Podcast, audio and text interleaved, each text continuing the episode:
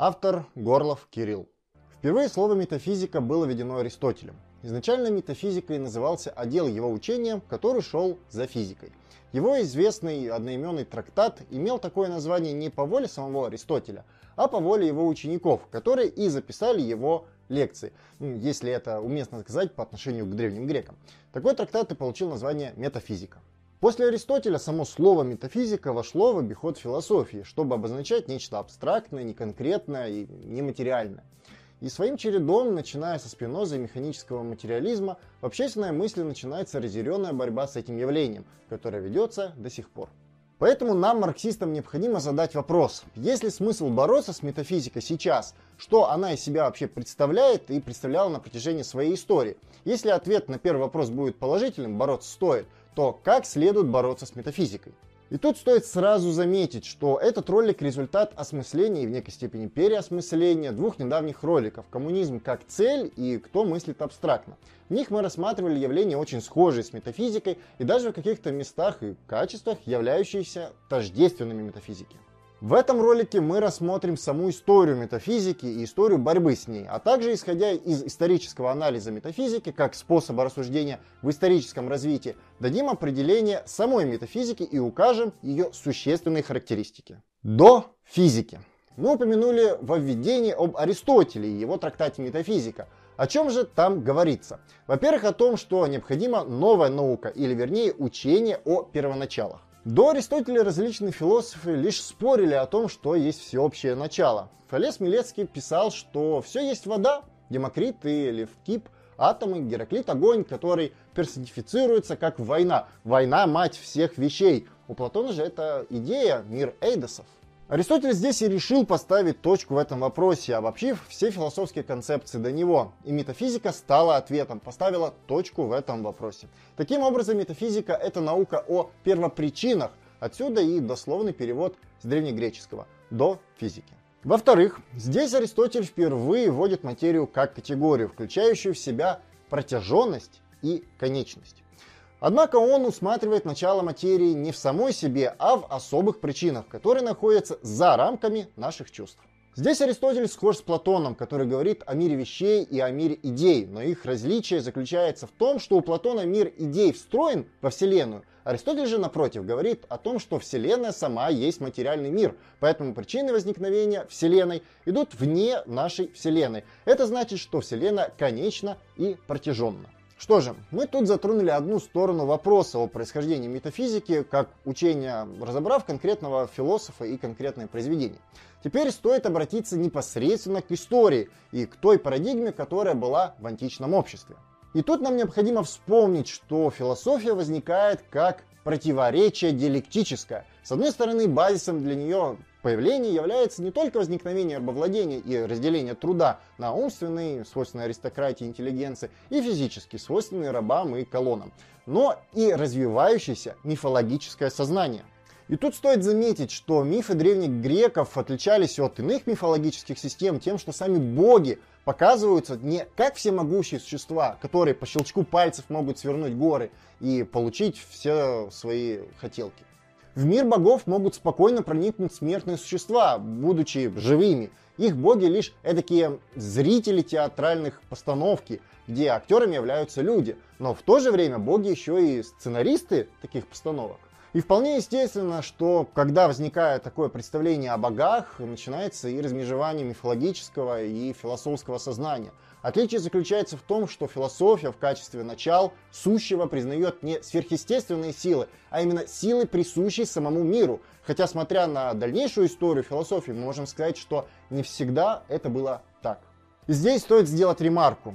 Стоит отличать и различать сверхъестественное от метафизического. Хотя эти понятия очень часто друг с другом пересекаются, но только не в античной картине мира. Теперь философии началом являются не боги и титаны, а субстанция, или как ее называли сами древние греки, архе. И после аристотелевской метафизики вопрос о том, что есть единое начало всего сущего, был снят. Официально установилось единое начало в виде космоса, где человек, боги и прочие вещи признавались материальными, а космос множеством всех предметов. Универсум. Но так было принято в античной парадигме, когда распространение получило христианство и когда оно было официально принято как государственная религия Римской империи, парадигма начала изменяться. И тут не стоит вдаваться в подробности того, почему именно христианство стало главной религией в Риме. Это отдельная история. Но необходимо сказать о том, что Римская империя к IV веку нашей эры разрослась до таких масштабов, что принцип рабовладения был уже не нужен, а также возникли конфликты между знатью и элитами государства. Миф был лишь образом, олицетворением этого раскольничества в едином государстве. Поэтому требовались новые образы в соответствии меняющихся условий. А именно рабовладение постепенно заменялось колонажем, вольными крестьянами и землепашцами. В таких условиях было необходимо единое начало, которое с одной стороны не имеет протяженности и конечности, но в то же время является субстанцией всего сущего и множеством всех подмножеств. Именно такой субстанцией был христианский Бог. И после распада Римской империи и кризиса рабовладения концепция Бога и социальной феодальной иерархии укрепилась в общественном сознании. Теперь же поговорим про средние века и эпоху Возрождения, расцвет метафизики и медленно начало ее упадка. Сама средневековая метафизика началась еще задолго до распада Римской империи. Она сформировалась школой апологетов, сформировавшейся в начале второго века нашей эры. Апологеты поставили перед собой задачу защиты христиан и их оправдания перед римской аристократией. Именно этот дух доказательства оправдания апологистически сохраняла вся средневековая богословская традиция, начиная от Александрийской школы и школы патристики, заканчивая схоластами. И вот когда уже христианство было полностью легализировано императором Константином, возникли и первые значимые вопросы христианства, которые и определили саму тематику философствования, а именно символы Бога, божественности, божественной ипостаси, Бог Сын, Бог Отец и Бог Святой Дух и так далее. Нас здесь будет интересовать схоластическая мысль, так как помимо богословских текстов, они уделяли гигантское внимание философам древности, и особенно Платону и Аристотелю. И здесь стоит начать с предпосылок и основных вопросов средневековой схоластики. У нас возникает три важнейшие предпосылки для формирования схоластики. Во-первых, на Востоке активно развивается арабский халифат, который со стремительной скоростью набирает в свои ряды все новых и новых приспешников, благодаря весьма удачной внутренней и внешней политике. Во-вторых, в этом веке наблюдается и раскол по вопросу икон. В Византии активизировалось иконоборчество и, собственно, преследовалось, что привело к ослаблению влияния христианства. В-третьих, Множество европейских племен до сих пор оставались язычниками, а значит их необходимо было обратить в свою веру, так как церковь это наикрупнейший феодальный собственник, который, как и любой феодал, стремится увеличить свои земельные наделы. И эти наделы формально закреплялись божественным правом.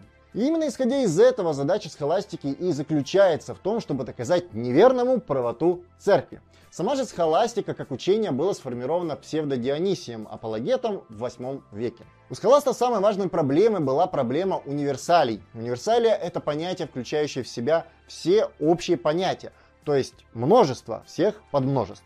И в связи с этим в схоластике возникли два основных направления. Первое из них это реализм, который говорит о том, что познав хотя бы одну универсалию, можно познать и все ее части. А значит, познав Бога как максимально общее понятие, мы познаем и все сущее. Второе же направление – это номинализм. Номиналисты говорят о том, что для богословия вопрос универсалей несущественен. То есть универсали не имеют своего онтологического статуса, то есть они никак в жизни не воплощаются, но существуют в виде имен, наименований, от латинского nomen – имя. И тут внимательный зритель спросит, а где же здесь вообще метафизика? Ответим. Во-первых, Аристотель вместе с Платоном стали очень актуальны именно в схоластическом богословии, так как с одной стороны платонический мир идей никак не противоречил концепции Бога, ибо сам Бог содержит все идеи и сами при этом является особым миром. С другой же стороны, Аристотель дал логическое основание для доказательства какого-либо первоначала сущего. Схоласты эту аристотелевскую логику соединили с библейскими сюжетами и Евангелием. Таким образом и получили новую метафизику. Во-вторых, проблема универсалей есть базис для новых доказательств Бога, а в особенности, если мы говорим про номинализм. Так Фома Аквинский придумал пять доказательств Бога, которые, правда, для нас ничем особо по содержанию не отличаются. Но почему? Ну, что есть содержание этих доказательств божественного существования? редукция и кругообразное движение понятий. Для разбора возьмем одно из доказательств. Первое его доказательство – это доказательство через движение. Движение как таковое не может начинаться беспричинно, стихийно и хаотично, поэтому должна быть причина всякого движения. Для начала движения необходимо действие, но движение не может быть самой себе причиной, поэтому необходимо действие со стороны, и этим третьим лицом должен быть Бог. Для наглядности примера представьте себе механизм с шестеренками. Итак, что же мы вообще здесь видим? Логика сведения движения, которое во всем универсуме есть частное явление, к божественному началу, который, собственно, и есть универсумом. Это называется редукционизмом, сведение всех частностей к общему. Подобного рода рассуждения есть и в других доказательствах Фомы Аквинского. Именно через категории частного и общего здесь раскрывается проблема универсальной. Теперь стоит обратиться к эпохе Возрождения. К этому времени в Европе организуются университеты и увеличиваются города. Почему мы про города тут вспомнили? Потому что это базис, на котором будет строиться дальнейшее буржуазное общество, которое в свое время будет активно противостоять церкви, как крупнейшему землевладельцу. И здесь очень важно понять одну мысль, что схоластика и богословие это были лишь идеологические инструменты этого крупного землевладельца под названием церковь. Поэтому потом и стали возникать новые философские, научные и богословические течения. Они активно противостояли церковным догматам католической церкви. Мартин Лютер, отец реформации и протестантизма, Джордано Бруно, Николай Коперник, Галилео Галилей, Николай Макиавелли и так далее. В эпоху Возрождения новым объектом искусства, богословия и философии становится теперь человек, так как возникает раскол между светской и духовной жизнью общества – вызванный теми же материальными причинами, на которые мы указали ранее. Однако борьба с метафизикой не была начата, так как люди, несмотря на негативное отношение к католичеству, понимали, что авторитет и репрессивный аппарат церкви в виде инквизиции достаточно сильны. Протестантизм хоть и зародился в 15 веке, но получил свое распространение веком спустя. Хоть мы и не видим в эпохе Возрождения очевидной борьбы с метафизикой, в особенности со схоластическим богословием, но эта эпоха показала, что феодализм дает сбои, и это уже не система вольного крестьянства, как это было в раннем средневековье, а система тотальной монополии церкви и монарха, где город в буквальном смысле отчужден от государства и живет особенно собственной жизнью. Что же, подведем итог. Все, что мы выше перечислили, есть предпосылки для формирования новоевропейского сознания, которое активно противостояло не только феодальной системе, но и идее божественности. Так в 17 веке началась первая антиметафизическая волна, о которой мы уже и расскажем во второй части этого цикла. А на сегодня все. Задавайте ваши вопросы в комментариях, ставьте лайк, подписывайтесь на канал, жмите на колокольчик и делитесь этим видео в соцсетях. Удачи!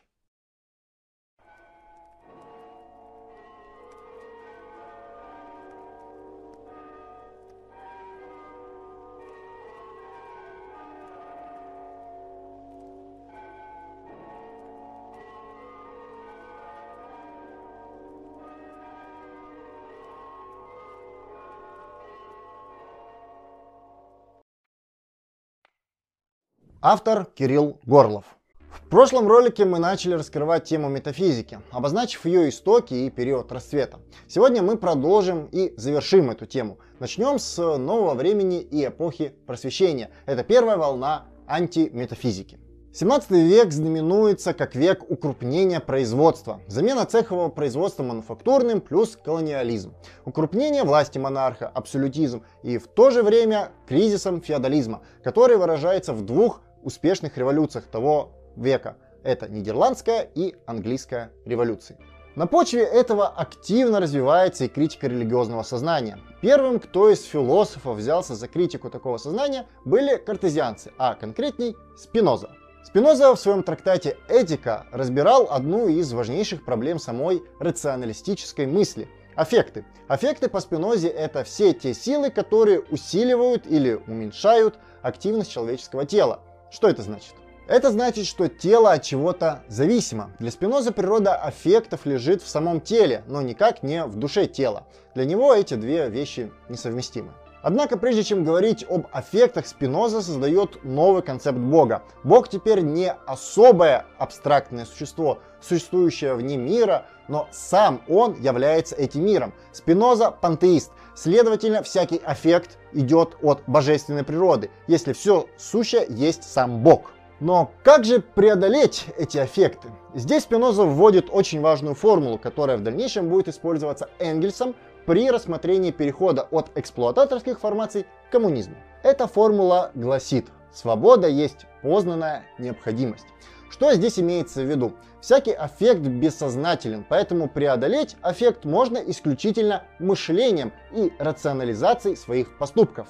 То есть аффект должен стать адекватным. Всякое действие и всякое желание должно соответствовать действительности. Неудивительно, почему церковь признавала труды Баруха Спинозы еретическими и масса, масса их сжигала. В это время в европейской философии на волне революционных преобразований возникает важный вопрос о познании. Этот вопрос возникает как научная потребность, и наука к новому времени понимает, что церковным догматам должно быть уделено второе, вторичное место, что показала еще наука Ренессанса. Поэтому вопрос о том, как и чем мы познаем, затронул таких известных философов, как Декарт, Мальбранш, Лок, Юм, Беркли и так далее. Вместе с этим развивается первая антиметафизическая волна в русле эмпиризма – Важнейшей фигурой в развитии антиметафизического взглядов являлся Дэвид Юм. Мы возьмем два его антирелигиозных, антисхоластических доказательства. Первое доказательство через эмпирику, второе же через логику. Эмпирический аргумент Юма прост. Если источником наших чувств являются наши органы, если эти органы связаны с одним органом, головным мозгом, тогда возникает вопрос, где этот самый Бог находится? Если никто из людей в действительности его не увидел и не услышал и не ощутил, то значит Бога как такового нет. Второй аргумент логический, он же этический, он называется гильотиной Юма. Принцип этой гильотины гласит, из суждения со связкой «есть» не следует суждение со связкой «должен». Проще говоря, из описанных суждений не следует суждение долженствования. Что это значит? А это означает то, что все те вещи, которые в нашем мире есть, не могут возникнуть просто так или по воле других. Для Юма всякие вещи порождены случайным стихийным образом. Эти доказательства легли в основу новой мысли – просвещения. Просвещение, в отличие от рационализма и эмпиризма, совершило синтез разума и чувств. Просвещенцы смогли в своих трудах максимально подробно показать этот синтез и в то же время опровергнуть церковные догматы. Однако самая важная проблема заключалась в абстрактности идей просвещения. И да, здесь стоит сделать сноску. Во многом просвещенцы признаются материалистами. Однако доказательства материальности стояли исключительно на спекулятивных, то есть умозрительных основаниях. Они критиковали религию не за конкретные проявления ее несостоятельности, а критиковали как абстракт, как некий институт власти, который ущемляет свободу личности. Видя именно эту проблему европейские просвещения, Кант выпустил критику чистого разума, где он максимально подробно разбирал метафизику и в какой-то мере ее опроверг. И самый важный вопрос в критике чистого разума, возможно ли метафизика как наука, на который Кант и отвечает отрицательно невозможно. Наукой она не является. А следовательно, все феномены не сводятся к вещам в себе, то есть к абстрактным сущностям. Но стоит здесь ввести определение метафизики по Канту, поскольку именно это определение даст базу для всей последующей философии. Метафизика — это наука, предметом которой является априорное знание. Здесь стоит перевести с философского на человеческий. Метафизика представляет из себя особую сферу знаний, которые даны нам заранее, еще до того, как получили опыт. Носителями этого знания для Канта являются вещи в себе. Однако, читая дальше Канта, мы можем понять, что вещи в себе не могут быть познаны ни рационально, ни эмпирически. Ярким примером вещи в себе является Бог, человеческое мышление, опыт человека, материя и так далее. Из всего этого и вытекает критика религиозного сознания, а также критика просвещения, которая заменяла град Божий у Августина новыми утопическими концепциями об истории. Хоть критика Канта и послужила выявлению проблем просвещения, которые окончательно так и не решили противоречий старого общества, но он так и не смог завершить это дело. И с новым пониманием метафизики возникает и новая волна антиметафизики, которая сильно продвинулась в изучении этого явления. Тут мы и переходим к немецкой классической философии, позитивизму и, наконец, к марксизму. Это вторая волна антиметафизики. И эта волна смогла сделать то, что не смогла сделать первая волна – избавить метафизику от религиозной формы. Сначала с этим выступил Фихте, признавая всякую мысль, всякую идею не в божественном существовании, а внутри человека. И это для марксистов покажется субъективным идеализмом. Ну, оно по сути так и есть, субъективный идеализм. Философы же возразят, ничего подобного, это было еще до Фихте, такое говорил Беркли. Однако Беркли, как и любой поп-ит, не отказывался от Бога. Для Беркли Бог творец всех идей, всех чувств, которые есть в человеке. От чего подлинность субъективного идеализма Беркли можно усомниться. И тут переходим к Гегелю. Гегель разработал систему, где Бог по сути и не может являться таковым. При этом сам Гегель встраивает в свою систему философскую категорию, абстрактную сущность, которая во всех отношениях является множеством всех подмножеств, даже по отношению к Богу. Абсолютный дух. И тут стоит сразу же сказать, что абсолютный дух это то, к чему редуцируются все частные элементы сущего. Следовательно, диалектическая логика Гегеля существует для того, чтобы объяснить все и вся а значит всякая вещь в себе познаваема. С одной стороны, Гегель смог преодолеть недостаток кантовской вещи в себе, тем самым опровергнув трансцендентальную метафизику, а также опровергнув религиозную метафизику, понимая Бога не как существо вне нашего мира и чувств, а как существо имманентное миру, внутри, присущее миру. С другой же стороны, Гегелю мешал собственный идеализм, чтобы преодолеть свою собственную метафизику.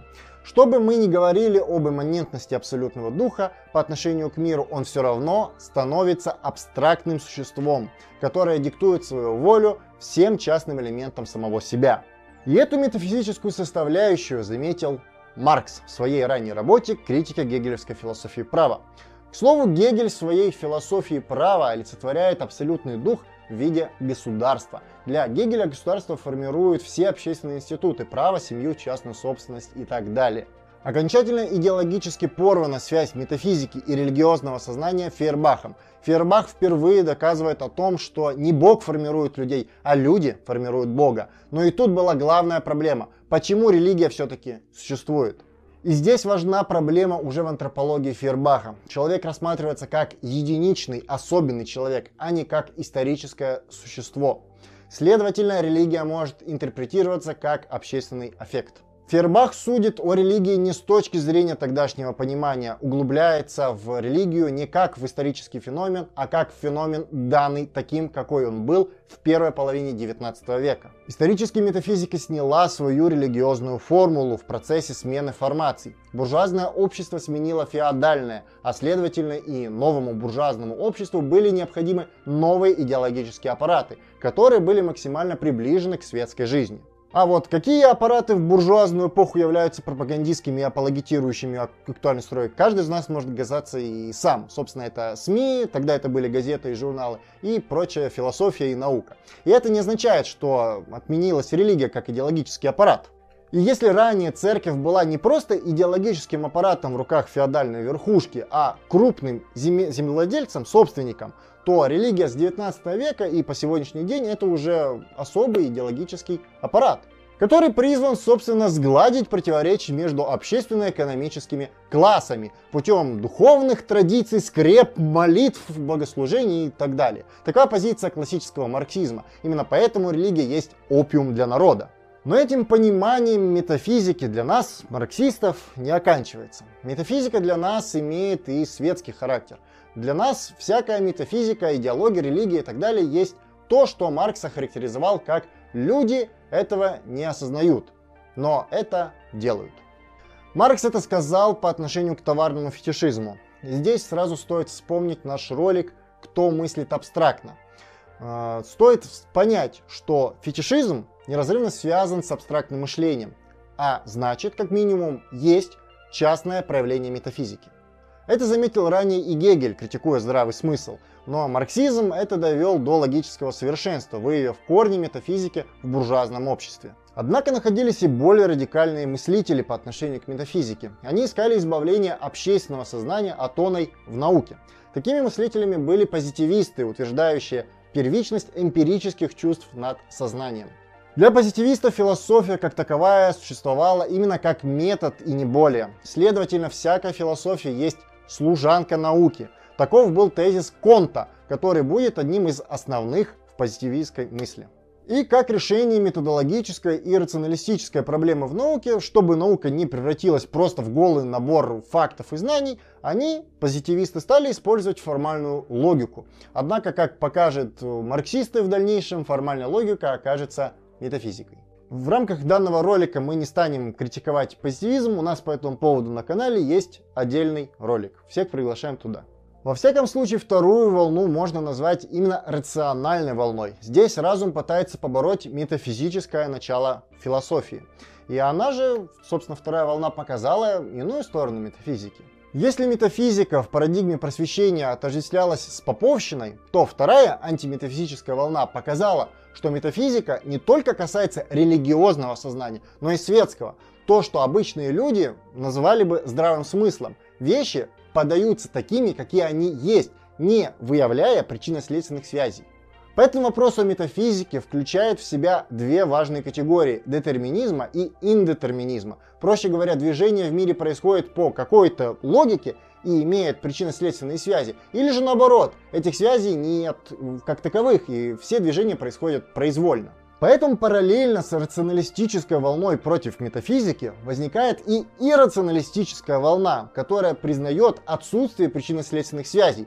Эта третья волна продолжается от представителей так называемой философии жизни Шопенгауэр, Кьеркегор, Ницше и получает свое продолжение сегодня в виде философии постмодернизма.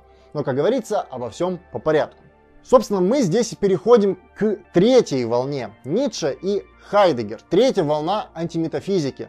Вспомним Канта. Кант, как мы помним, утверждал, что вещи в себе непознаваемы, что уже подразумевает под собой некую метафизику. В дальнейшем же философы-рационалисты Гегель, Маркс и позитивисты признавали познаваемость вещи в себе, но не в том понимании, какое это было у Канта. Для рационалиста вещь в себе это всякая вещь, существующая вне нашего сознания, или же имеющая возможность к этому существованию. Иррационализм отказывается вообще от концепции вещей в себе, так как вещи в себе подчиняются каким-либо законам логики, а это уже есть ограничение абстрагирования самих вещей. А значит, отказавшись от вещей в себе, мы отказываемся от закона как такового, а отказавшись от закона как такового, мы отказываемся от метафизики. Шах и мат. Такова была логика Ницше. Ницше вводит новый метод в исследовании истории, то есть в исследовании становления какого-либо общественного феномена. Генеалогия. В своем раннем произведении о пользе и вреде истории для жизни он писал, что история для жизни вредна своей информационной избыточностью. История выступает как эдакий школьный учитель, который бегло должен пройтись по датам, событиям и личностям. Собственно, сама генеалогия сужает понимание истории. Она призвана рассмотреть определенный исторический феномен независимо от других исторических событий. Такова была генеалогия морали. По той же, собственно, логике выстроено и произведение Фуко «Надзирать и наказывать», краткая история тюрьмы и так далее. Ну что вообще есть генеалогия? По своей сути это абстрагирование конкретного явления от общего. Можно ли это назвать метафизикой? С одной стороны, да, так как в содержании метафизики неизбежно входит абстрагирование мышления. С другой же стороны, Ницше смог преодолеть предрассудки старой метафизики, породив новейшие предрассудки. Вместо объективного внешнего сознания Ницше поставил субъективное внутреннее сознание. Вместо Бога и абсолютного духа пришел человек. Для Ницше именно человек творит историю. Именно генеалогия направлена на утверждение человека в историческом сознании. А ведь действительно, сколько людей, столько и мнений по поводу истории и вообще явлений вокруг нас. А значит, множество генеалогий. Поэтому Ницше превращает при помощи генеалогии историю не в объективную науку, а в сборник мнений великих личностей и каких-то материальных фактов, которые для изучения истории вредны, по мнению Ницше. Дальше Ницше смог пройти Хайдегер. Вот определение метафизики по Хайдегеру.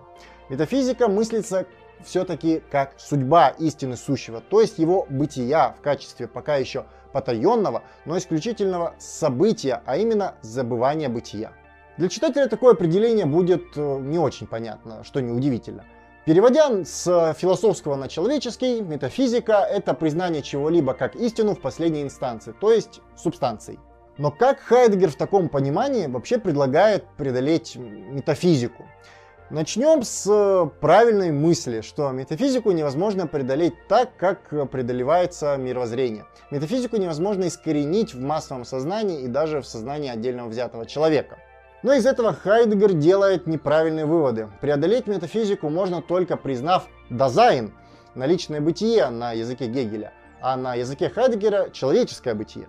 Проще говоря, если мы признаем множество субстанций, которые есть в каждом человеке, то мы таким образом снимаем метафизику, которая признает единую субстанцию. Звучит логично, однако дизайн имеет свою монолитность. Э, дизайн исходит только из субъекта. Поэтому Хайдегер отказывается от концепта объективности. По итогу у нас дизайн становится более частным явлением на фоне общего субъекта. Это ли не метафизика? Вопрос риторический. Именно за это в дальнейшем постструктуралисты и критиковали Хайдегера. Однако именно такой концепт дизайна и перекочевал в интерсубъективность. То есть мы признаем множество субстанций, которые таятся в конкретном человеке, но сам субъект деконструируется точно так же, как и объект. То есть человек и общество не субъект, не объект. И это является крепким, непровержимым в кавычках аргументом котором простому философу сложно заподозрить их в метафизике. Но во всяком случае вопрос метафизики и сама метафизика еще не сняты до сих пор. А на сегодня все. Задавайте ваши вопросы в комментариях, ставьте лайк, подписывайтесь на канал, жмите на колокольчик и делитесь этим видео в соцсетях. Удачи!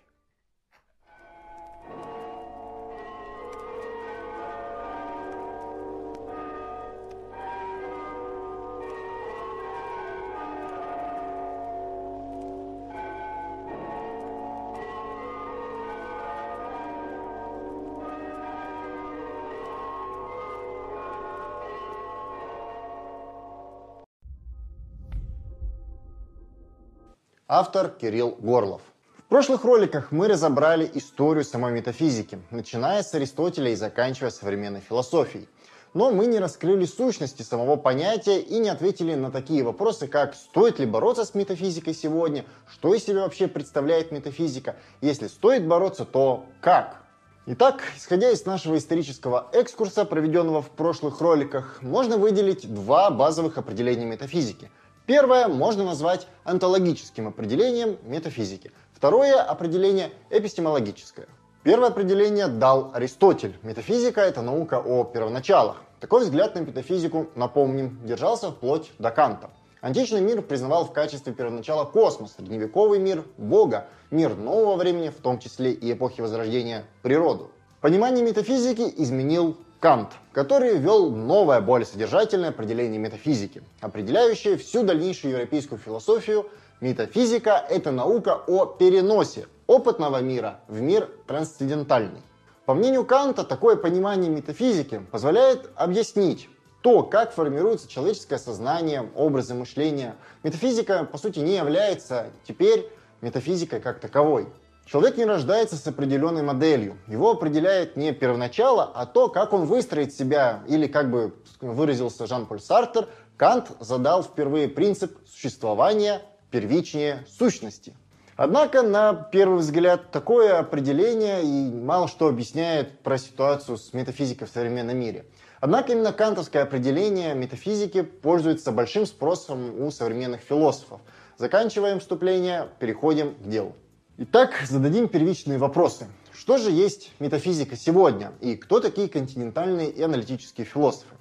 Это разделение было введено после Первой мировой войны, когда возникли открытия в области формальной логики и математики, которые были присвоены такими известными философами, как Фрегге, Рассел, Вингенштейн, Поппер, Тарский, Мур и прочие.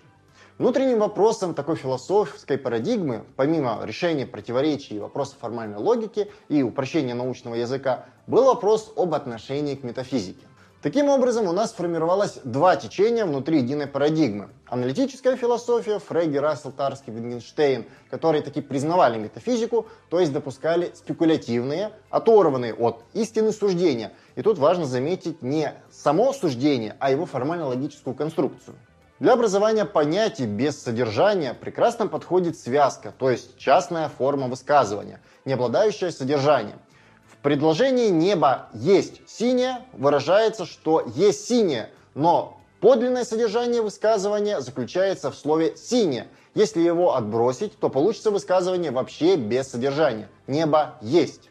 Перед тем, как начать небольшую критику, стоит пояснить, что для Фрегге категория существования в нашем простом, обыденном, естественном языке вполне легко заменяется, что сразу нас переносит из области существования, exist, в область бытия, being.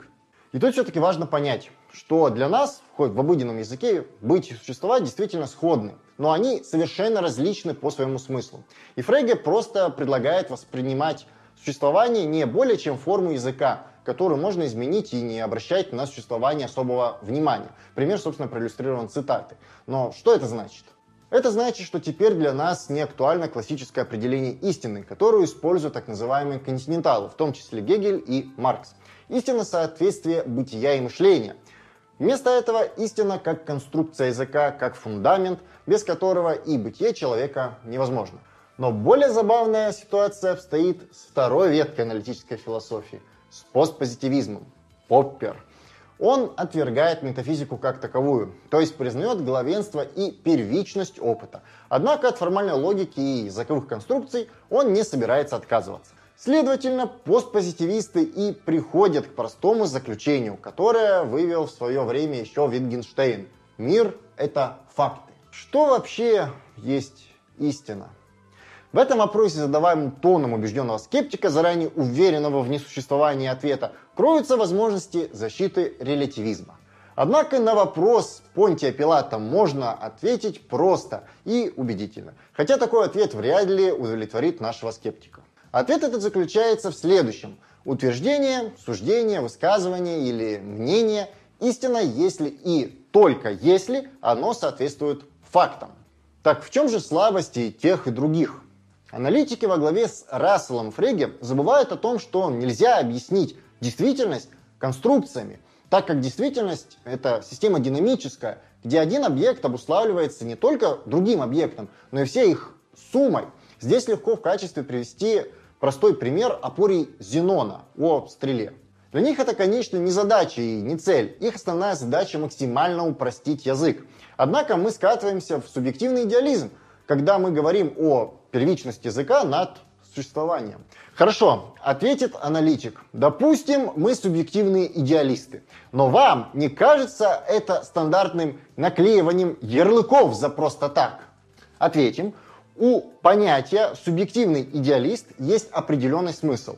Или, как вы любите это называть, семантика. Семантика есть дисциплина, пишет Тарский, которая вообще имеет дело с определенным отношением между выражениями языка и объектами, к которым относятся эти выражения. Когда я говорю аналитики это субъективные идеалисты, я это говорю тогда и только тогда, когда аналитики субъективные идеалисты. Конструкция формально-логически проста. А равно b, а равно b. Некоторые скажут, очень слабая аргументация. Не так ли? Таким образом и мыслят аналитические философы. Если не кажется бредом, то поясню, что язык, исходя из этого примера, отражает действительное положение вещей, а значит, здесь нет необходимости в абстрактных понятиях, принятыми Беркли как противостоящие всякому существующему и опытному. Поэтому порой иногда очень смешно слышать тезис. Аналитическая философия – это не логический позитивизм. Однако стоит отдать должное аналитикам за то, что они прекрасно следуют кантовской традиции пониманию метафизики. И даже более того, применяют это понимание на практике. У вас действительно получится заколдованный круг между языком, как и формой всякого смысла, и фактами, как непосредственными носителями этого смысла. Что же касается постпозитивизма, относящегося так или иначе к аналитической традиции, то здесь все еще интересней. Отказ от критериев истины. Если все есть факты, то, следовательно, они должны отражаться в языке и в действительности своеобразно и произвольно. К чему такие спекуляции? Зачем выяснять ложность или истинность в таких простых примерах, если здесь все очевидно для простых людей? Зачем выяснять достоверность этих суждений и в них сомневаться, если ваш излюбленный опыт сам собой уже утверждает, что достоверно, что нет? Но для постпозитивизма это не беда. Ведь опыт у людей разнообразный. А так как опыт утверждает достоверность, то и истина, и ложь у всех своя. Именно из такого и выявляются две концепции истины, которые для аналитической философии являются гранитом, который континенталы точно или нет не пробьют. Первое – это корреспондентное. Это когда истина получается непосредственно из наших эмпирических чувств, когда выступает классическая субъективно-объективная модель, где на месте субъекта лежит язык, а на месте объекта лежит конкретный объект. И второй концепцией истины, кто бы мог подумать, Метафизика. Уход в кругообразные спекуляции. Наверное, для постпозитивизма также неизвестно, что действительность не имеет сослагательного наклонения. Для нее действительности нет понятия «если». Это не более чем ловкая словесная конструкция. Конструкция «если» может иметь свое наличное бытие только в человеческой практике. Действительно, человек, вставляя союз «если», уже делает определенные планы – или ставит кого-то перед выбором. Именно умение планировать существует не просто так. Планирование и постановка условий – продукт высшей формы материи, на которое не способно сознание обычного животного. В лингвистических конструкциях по типу «если я говорю, что я сижу на стуле, не сидя на стуле, то это суждение будет ложным», такого практического изменения не наблюдается. И максимум, что мы можем видеть, действие, которое можно совершить человеком несознательно и без созидательной цели. По итогу мы получаем модель, где человек представляется не как созидательное существо, а как существо, призванное описать все и вся, что лишь усиливает метафизику сознания и опыта. Поэтому постпозитивисты, как один из э, веток развития аналитической философии, также бережно относятся к Канту и любят применять его эпистемологическую концепцию.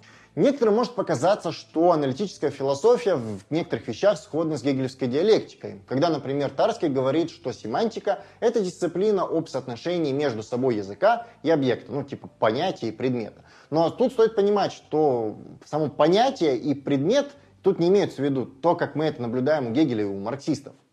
Язык именно что есть форма всякой мысли, которая легко изменяется, но не меняет своего смысла, содержания. Яркий пример переводы с английского на русский и с русского на английский.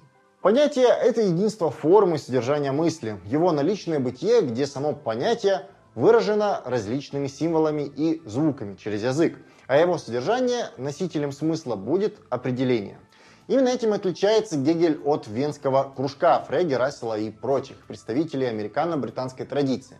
И неудивительно, что американо-британская традиция не любит называть Гегеля логиком и даже во многом его порицает. Что же, сегодня мы разобрались с английской и американскими философиями, которые именуются аналитической школой философии. А то, как обстоит дела с континентальной философией, то есть философией, характерной для Франции, Германии, России и прочих европейских стран, мы поговорим в следующем ролике этого цикла. А на сегодня все. Задавайте ваши вопросы в комментарии, ставьте лайк, подписывайтесь на канал, жмите на колокольчик и делитесь этим видео в соцсетях. Удачи!